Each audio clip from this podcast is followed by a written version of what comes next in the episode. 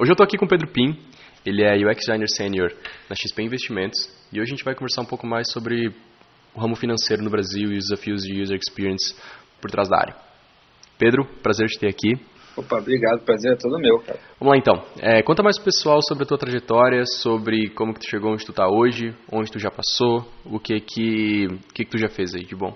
É, então, eu comecei em 2012, quando eu, eu fiz design né, na minha faculdade, sou formado em design pela PUC do Rio, e em 2012 acabei entrando num processo seletivo de arquitetura da informação para a Globo.com, né? Foi um processo assim, de empresa tra tradicional, tinham várias fases, assim, e eu acredito bastante que essa experiência foi o que acabou mudando a minha vida, assim. Dentro da faculdade, eu confesso que eu estava meio não sabendo para que área atacar, porque eu acho que dentro do design você pode ser muito versátil, né? Você pode acabar indo para produto, né? Produto mesmo, não, não produto digital, né?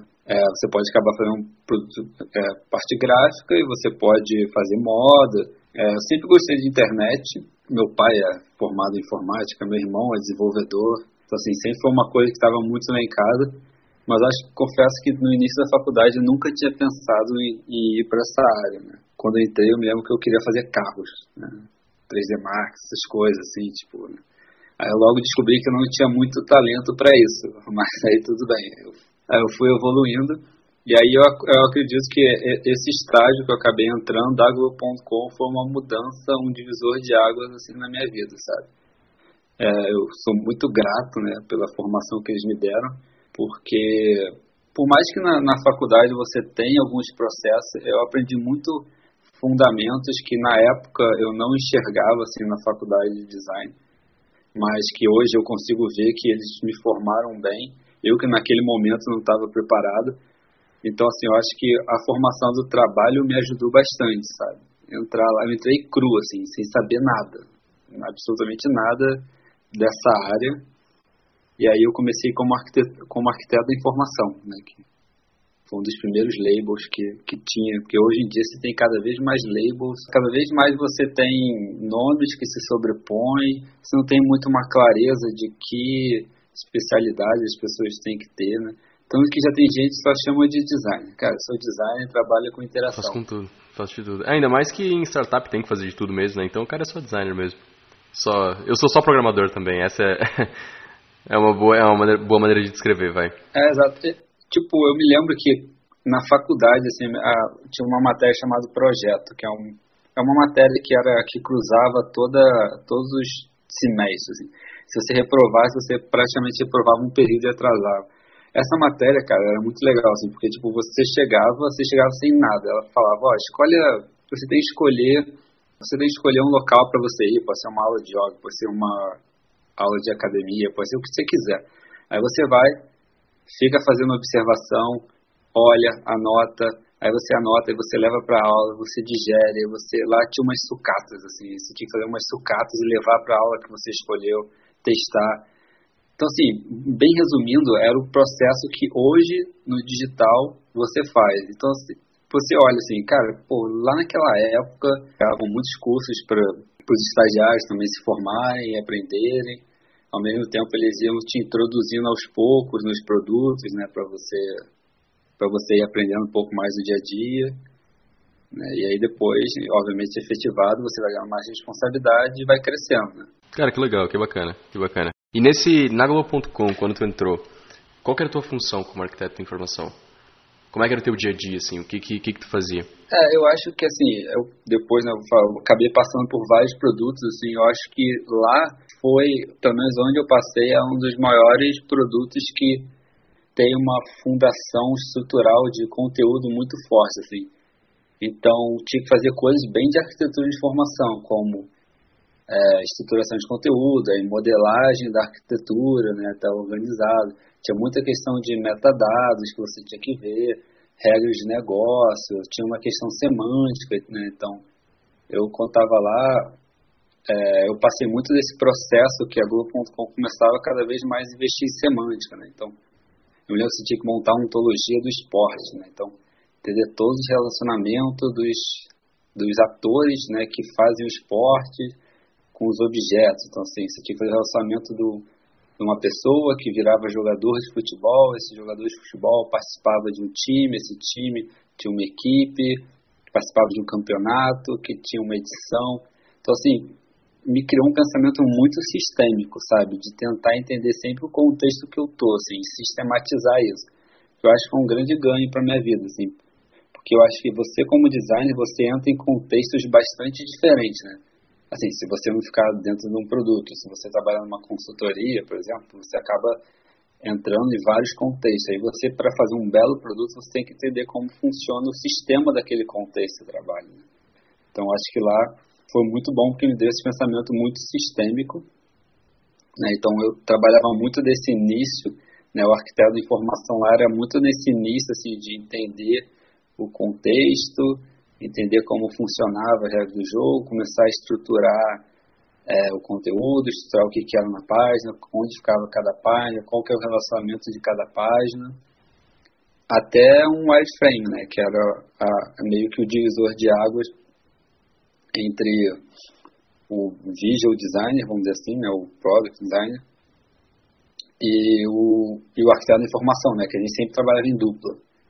Era uma dupla de designers. Até realmente essa visão mais hierárquica da coisa, né? Essa visão mais geral do produto no geral e, enfim, sempre pensando em como que isso vai afetar quem está procurando o conteúdo, quem está interessado naquilo, né?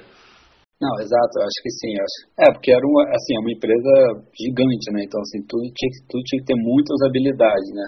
Então, não, tinha, não, não dava para se inventar muitas interações, porque é, se você for imaginar qual que é o público da Globo.com, é o cara desde o interior, do interior até o cara da grande cidade. E ambos têm que conseguir acessar o conteúdo que eles querem, né? Ambos têm que vão entrar procurando algo e tem que sair com que encontrando o que eles querem. Então, assim, eu acho que é um trabalho bastante árduo, assim, de simplificar as coisas, né? Deixar mais fácil para quem não tem tanto conhecimento e deixar carregado de conteúdo ainda para quem tem, para quem sabe o que está procurando, né? Isso é bem, é uma linha muito tênue, assim. Mas bem interessante, interessante. E, e vindo para hoje, assim, qual a tua função? Como é que é teu dia a dia na XP? Ah, então, acho que assim, conforme você vai evoluindo, você vai ganhando mais especialidade. Né? É, a, minha, a minha trajetória Globo.com até a XP, eu acho que eu fui tentando evoluir em algumas coisas, assim. É, principalmente em mais pesquisa, então ter um entendimento de, de aprofundado de pesquisa, principalmente qualitativa, assim, entender quais são as dores do, dos usuários e tipo o que que existe, o é, qual que é o objetivo que ele está atrás e aí acabam gerando essas dores, qual que é a jornada, né? Então essas dores divididas pela jornada. E aí então acabei me aprofundando mais nesse lado, também acabei me aprofundando um pouco mais em pesquisas quantitativas. E uma coisa que eu gosto bastante também, assim, que para mim é, tipo, é a parte que hoje em dia eu acho que é a mais legal do meu trabalho. Eu gosto, né? Eu acho que eu gosto bastante do que eu faço, mas eu acho que a parte mais legal é a prototipagem, assim. É uma coisa que eu, cara, eu me vejo passando o dia sem, tipo, me perdendo nas horas, assim. Eu nem quando eu percebo já se passaram horas, assim. Então é uma coisa que eu gosto bastante. Claro que, né, tipo, você é programador, tem horas que dá uns bugs ali que pelo menos para mim é mais difícil de entender, então fica complexo, você não consegue entender o que está dando errado, aí dá um nervoso, né?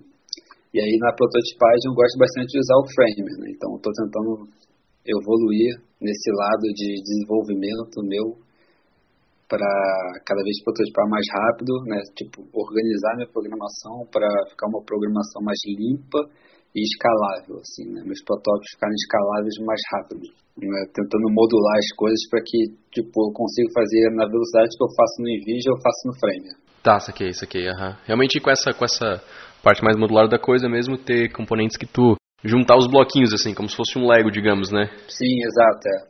Tipo, tentar, tentar usar um pouco mais de objetos, sabe, ou coisas que me dão uma facilidade de replicar fácil é, a interface e aí fazer protótipos mais rápido. Porque a partir do momento que ficar difícil, você pode perder é, o objetivo do protótipo, né? Que é fazer alguma coisa rápido, validar, testar, fazer uma coisa rápida, validar e testar. Sim, sim, claro. Esse ciclo sempre muito ágil para não perder tempo com o que não, com o que não vai para frente, né? né? Eu trabalho mais com product design, é que assim, é difícil definir nomes, né? Porque cada um, se eu falar product design, cada um vai ter um entendimento de alguma coisa. Mas assim, tipo, eu sou um cara mais focado na parte inicial do processo, ele é um cara que tem mais expertise na parte final, mas a gente também se intercede em várias coisas, assim, né? Tipo, somos dois que estão sempre tentando, sempre querendo aprender, né? E sempre tentando invadir, no bom sentido, o espaço dos outros, porque a gente gosta de aprender, então a gente é uma dupla que meio se completa. Assim. Então, Pedro, me conta um pouco mais sobre o que a XP faz, quais são os principais desafios que vocês estão resolvendo e como que é esse processo para a resolução dos problemas. Então, assim, eu acho que a XP ela revolucionou o mercado de investimento, né? É, no seu modelo atual, né? Ela, ela começou com, com o ensino, né? Querendo educar os investidores e ela acabou virando essa corretora que é, é maior do, do Brasil, né? Tipo, e ela com o seu grupo também, né? Porque a XP tem tem marcas embaixo, né? Tem a Rico e tem a Clear. É, até por isso que eu, hoje eu estou trabalhando mais dentro da da Rico, né? Que é um que é uma marca. Né? E aí ela enxergou uma oportunidade assim com tecnologia, né? Eu acho que cada vez mais os mercados estão vendo o poder que a tecnologia tem para trazer retorno de negócio. Então, assim, é, eu sempre brinco que lá atrás, né, tipo, vamos supor, quando Ford fez, popularizou as máquinas, né, tipo, então você substituía aquela coisa braçal do ser humano por máquina.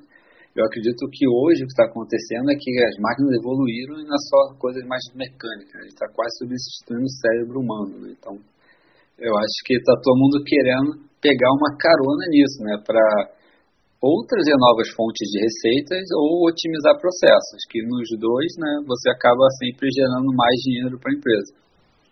E aí eu acredito que a XP está entrando um pouco nesse barco. Assim, eu acho que a, a XP é uma empresa sempre muito ambiciosa, né? sempre foi o core assim, da, ela tem uma meta muito ambiciosa para 2020. E ela enxergou que para fazer isso ela precisa montar um time e uma experiência tecnológica muito forte, sabe? E aí a gente está nesse começo, né? Então tem uma galera bem grande, boa, que acabou de entrar, assim, todo mundo junto nesse ano. É, e aí a gente está tentando cada vez mais melhorar essa experiência, né?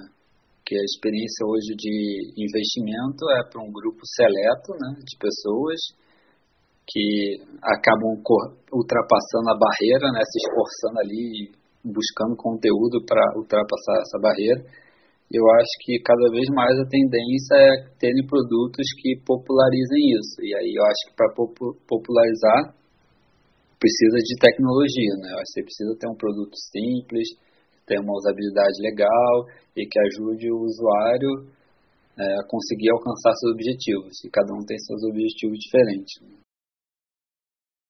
Entendi, entendi. Mas ao mesmo tempo também vocês dão todo o apoio para o investidor de, de, maiores valores também, né? Acho que aí é um pouco, é, até porque que ela tem esses grupos, né? Então, eu acho que o público da XP mesmo, da, da corretora XP, é diferente do público que eu tô na Rico, assim. É, a Rico é um público que talvez possa ser considerado, assim, é, um público do, do pessoal mais jovem, que está entrando no mercado, que vai conhecer, então é uma plataforma, é tipo um marketplace de, de investimento. Já a XP é, é, um público que também pode ter esse, mais jovem, claro, mas assim, é um público também que tem um assessor, talvez tenha montantes maiores. Então, assim, é, é legal porque cada produto tem muito bem a, a, sua caixinha, assim, né? Então... Não, é muito interessante, muito interessante mesmo. Essa democratização do investimento realmente é bem interessante, assim, né? Porque, imagina, vocês dão o um controle financeiro até mesmo a, a, possibilidade de mudança da vida financeira para qualquer pessoa, né? Isso é muito legal, isso é muito bacana mesmo. Eu acho que, assim, até vendo um pouco do, do meu passado, assim, né? Porque quando eu comecei a, a investir, também achava que era um bicho de sete cabeças, assim. Porque eu acho que também todos os produtos parece que meio que fazem parecer ser um bicho de sete cabeças. Assim. E não por maldade, assim, é mais por hábito, né? Então, assim, você pega pessoas que estão, tem aquele economês, né, vamos dizer assim, e eles acabam já entendendo economês, aí elas acabam também falando a mesma língua, e isso pode ser um pouco difícil para o usuário. Né? Então, acho que tem um papel nosso também agora de tentar simplificar um pouco a taxonomia, né? Fazer as pessoas entenderem, tipo, palavras como liquidez, amortização, o que, que é Selic, o que, que é IPCA, o que, que é. Então, assim, tem, tem uma educação também nossa, assim, que a gente tem que sempre se cobrar de tá fácil. E aí também é importante ter teste, né? Então, mostrar para o usuário, tá fácil, tá fácil, tá fácil. Né? Porque é, esse vocabulário é muito restrito, assim. E eu realmente imagino que seja um desafio bem interessante, porque ao mesmo tempo que vocês têm que deixar isso muito fácil para o usuário entender o que aquilo significa, o usuário tem que entender de verdade, assim, né? Então é uma coisa bem interessante, assim, esse caminho entre o que é muito fácil e o que deixa de explicar algumas coisas, né? Então, bem legal, bem legal, bem bacana. Então esse é o maior desafio de vocês, assim, é, é realmente levar para a população maior esse novo mundo, digamos assim. É, eu, assim, eu acredito, eu tô, agora é um chute, tá? Eu acho que se a gente tomar todas as corretoras do, do Brasil, se chegar, vou estar bem alto, 5 milhões, é um chute, sim, eu acho que tem muita gente. E se você analisar a poupança hoje, a poupança tem quase 60 milhões ou 65, é um número bem alto, assim. Então é só para mostrar a, a diferença. Eu acho que a poupança, se você souber um pouco sobre investimento, você acaba conseguindo mudar, né? Sair da poupança e para o investimento, talvez te, dá, te dê a mesma segurança e com uma rentabilidade um pouquinho maior, né? E aí, enfim, se você acabar estudando mais, você vai tendo mais segurança. Porque a primeira pergunta que todo mundo faz é, tá, beleza, e qual que é o investimento que eu vou ganhar dinheiro, né? Então, tipo, todo mundo vai pedindo dica, e como é, qual que é o investimento que eu compro, o que que eu faço. É porque assim, não tem uma receita de bolo, sabe? Eu acho que cada pessoa, que falou, cada pessoa tem um objetivo, sabe? Tem uma data, tem um risco que ela aceita tomar, e aí o que, o que a gente tem que fazer é dar conteúdo, dar ferramentas para que as pessoas entendam isso e consigam se sentir seguras de escolher os seus caminhos, sabe? É um pouco isso. Não sentir medo, né? Não sentir pavor daquela interface que tem bando de palavras difícil, gráficos e que talvez mais assuste. E também deixar tudo muito claro, assim, né? Até porque está envolvendo dinheiro, é um negócio muito sensível, então garantir que aquilo ali está assim extremamente claro, que a pessoa não tenha dúvida alguma do que, que vai ser feito, né? Isso é bem interessante. Isso é bem interessante. Mas então o teu maior desafio mesmo é realmente trazer essa simplicidade para o mercado que, querendo ou não, sempre foi muito complexo. É isso? É, a gente tá, esse é um dos desafios. Assim, acho que a gente tem um desafio também de que a gente está numa mudança cultural dentro da empresa, que é bem, é bem legal viver esses momentos, assim, pelo menos eu gosto. Assim de ver a empresa se digitalizando, né? Então tem esse desafio assim de mudança de mindset. É, tem um desafio até nosso, assim, interno, né, como dupla, de entender mais, cada vez mais sobre investimento, né? Porque assim, a gente tem que cada vez mais entender para que a gente faça isso de uma forma mais clara para o usuário. Né? Então, assim, tem alguns desafios legais que estão acontecendo que eu acho bastante interessante. Né? Que eu acho que é o legal do design, assim, que, fica, que a gente tem essa possibilidade de ficar mudando de contexto e cada vez mais aprender sobre uma coisa diferente. Né? Direta ou indiretamente, assim, a tua, toda a tua experiência da Globo.com mesmo, arquitetando informação, me imagino que deve ser muito útil hoje em dia, assim, né? Nossa, muito. Eu acho que, tipo, é, essa semana, a semana passada, eu estava fazendo inventário de, de de metadados dos produtos e modelagem de arquitetura de informação, né?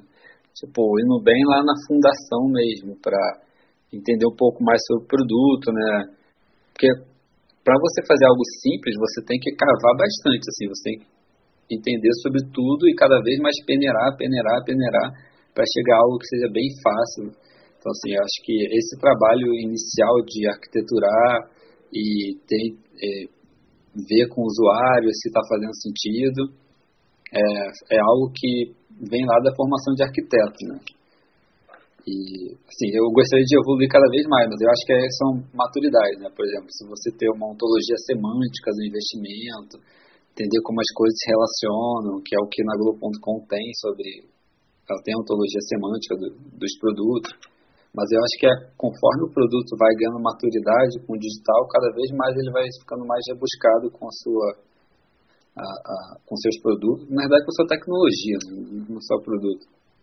Então assim, eu acho que é bem legal, assim, eu acho que realmente acho que agora eu te, realmente esteja usando bastante coisa do que eu aprendi na Globo.com. Né? Eu tô até voltando e lendo uns livros mais clássicos assim para me ajudarem para para lembrar os métodos, lembrar de tudo, porque às vezes vai, a cabeça vai esquecendo. Então estou voltando uns passos atrás assim. Que legal, que bacana, que bacana. E como que tu vê esse esse ramo financeiro no Brasil especificamente assim nos próximos anos? Essa digitalização de conteúdo é uma coisa desejável, desejada por outras empresas? É uma coisa um pouco mais moderna? Assusta? Como é que, como é, que é a tua visão de quem trabalha na área? Ah, eu acho que, enfim, tem vários produtos bem legais agora do ramo financeiro, né? Tipo, desde startup até grandes bancos estão cada vez mais se digitalizando, estão vendo qual que é esse poder, né? Tem bancos que agora estão fechando cada vez mais agências, porque sabem que se eles otimizarem as plataformas digitais deles, as pessoas não vão mais para gente, só vão para sacar. Por exemplo, eu não tenho, eu basicamente não ando nem com dinheiro, assim, eu faço tudo por aplicativo ou cartão de crédito, então assim, eu nem tiro dinheiro mais. Então acho que toda uma experiência poderia ser digital, né? Então assim, quando você começa a observar isso, né, e aí você consegue reduzir muito o custo, porque a, vamos supor, a agência da custa dinheiro, é, operação de atendimento, né, tanto pode ser caixa, ou pode ser até telemarketing, né, ou simplesmente é, atendimento telefone, custa dinheiro. Então, se você consegue usar o digital para otimizar essas, essas, operações, você consegue reduzir muito o custo para a empresa, sabe? Ou até mesmo trazer novas fontes de, de rendas, né? Fontes de receitas. Então, assim, eu acho que é, o banco, né, o, a indústria financeira, eu acho que demorou um pouco para começar, mas acho que tem cada vez mais é, produtos sendo criados, né, tem muitas startups, tem muitos grandes produtos tentando se evolucionar, né, então acho que eles abriram os olhos, assim, e é um lugar que tem bastante porte para investir, né, então os caras, quando abrem os olhos, eles investem bastante. Mas é uma coisa que, eu, assim, é, por exemplo, eles sabem também medir muito bem o retorno. Que eu, gosto disso, né? Eu acho que me gera uma cobrança bastante legal, assim, porque eles têm muito entendimento sobre o financeiro. Então, eles querem saber muito é, qual que é o retorno que isso está trazendo. Né? Legal. E como é que é a influência estrangeira, assim? Não necessariamente só na XP, mas no geral mesmo. Existe é, vocês olham muito para fora, vocês acabam, enfim, criando coisas totalmente novas? Como é que funciona isso? É, eu acho que depende muito da onde a gente está procurando a referência. Por exemplo, de arquitetura da informação, eu acho que é, é, bem difícil olhar as referências estrangeiras, né? Então, assim, porque a gente vai, é, vai modelar o conteúdo baseado no contexto da empresa, né? Então, tudo que a empresa tem para fornecer de informação e conteúdo e baseado também no que os usuários, que aí tem um pouco dos usuários brasileiros, né? Que é diferente, porque, por exemplo, aqui no Brasil tem um investimento muito alto em renda fixa. Né? Desde, beleza, tesouro direto, que ficou na moda um tempo atrás, e renda fixa como CDBs, etc. Se a gente for olhar a referência nos Estados Unidos, tem muito pouco produto que vai fazer isso. Porque lá é quase 90 e, sei lá, 95, 98% de pessoas que investem é, fora dos bancos também, mas que investem muito em ações, assim. Então, assim, é um contexto bastante diferente de produtos. Né? E aí eu acho que é difícil você olhar. Mas, assim, quando a gente olha interação, né? Aí eu acho que é até legal não olhar nem é, produtos financeiros, sabe? Olhar interações fora, sabe? Usar referências fora. Uma coisa que a gente fez também, que pode ser interessante, é até na própria arquitetura de informação, tentar olhar exemplos de produtos que têm grandes informações, né, gerem grandes informações, mas fora de indústria financeira. Né? Então, assim, já que indústria financeira o contexto é bem diferente, como é que outros produtos que têm prateleiras funcionam? Como é que outros produtos que têm uma carteira funcionam? Você pode olhar e-commerce, por exemplo, né, que é um, mas assim, olhando para mais interação, acho que aí você pode olhar qualquer produto, né? E você pode usar como uma referência para alguma coisa mais específica, tal. Visual também acaba servindo muita referência. Pedro, muito obrigado. A ligação foi ótima, a conversa foi ótima.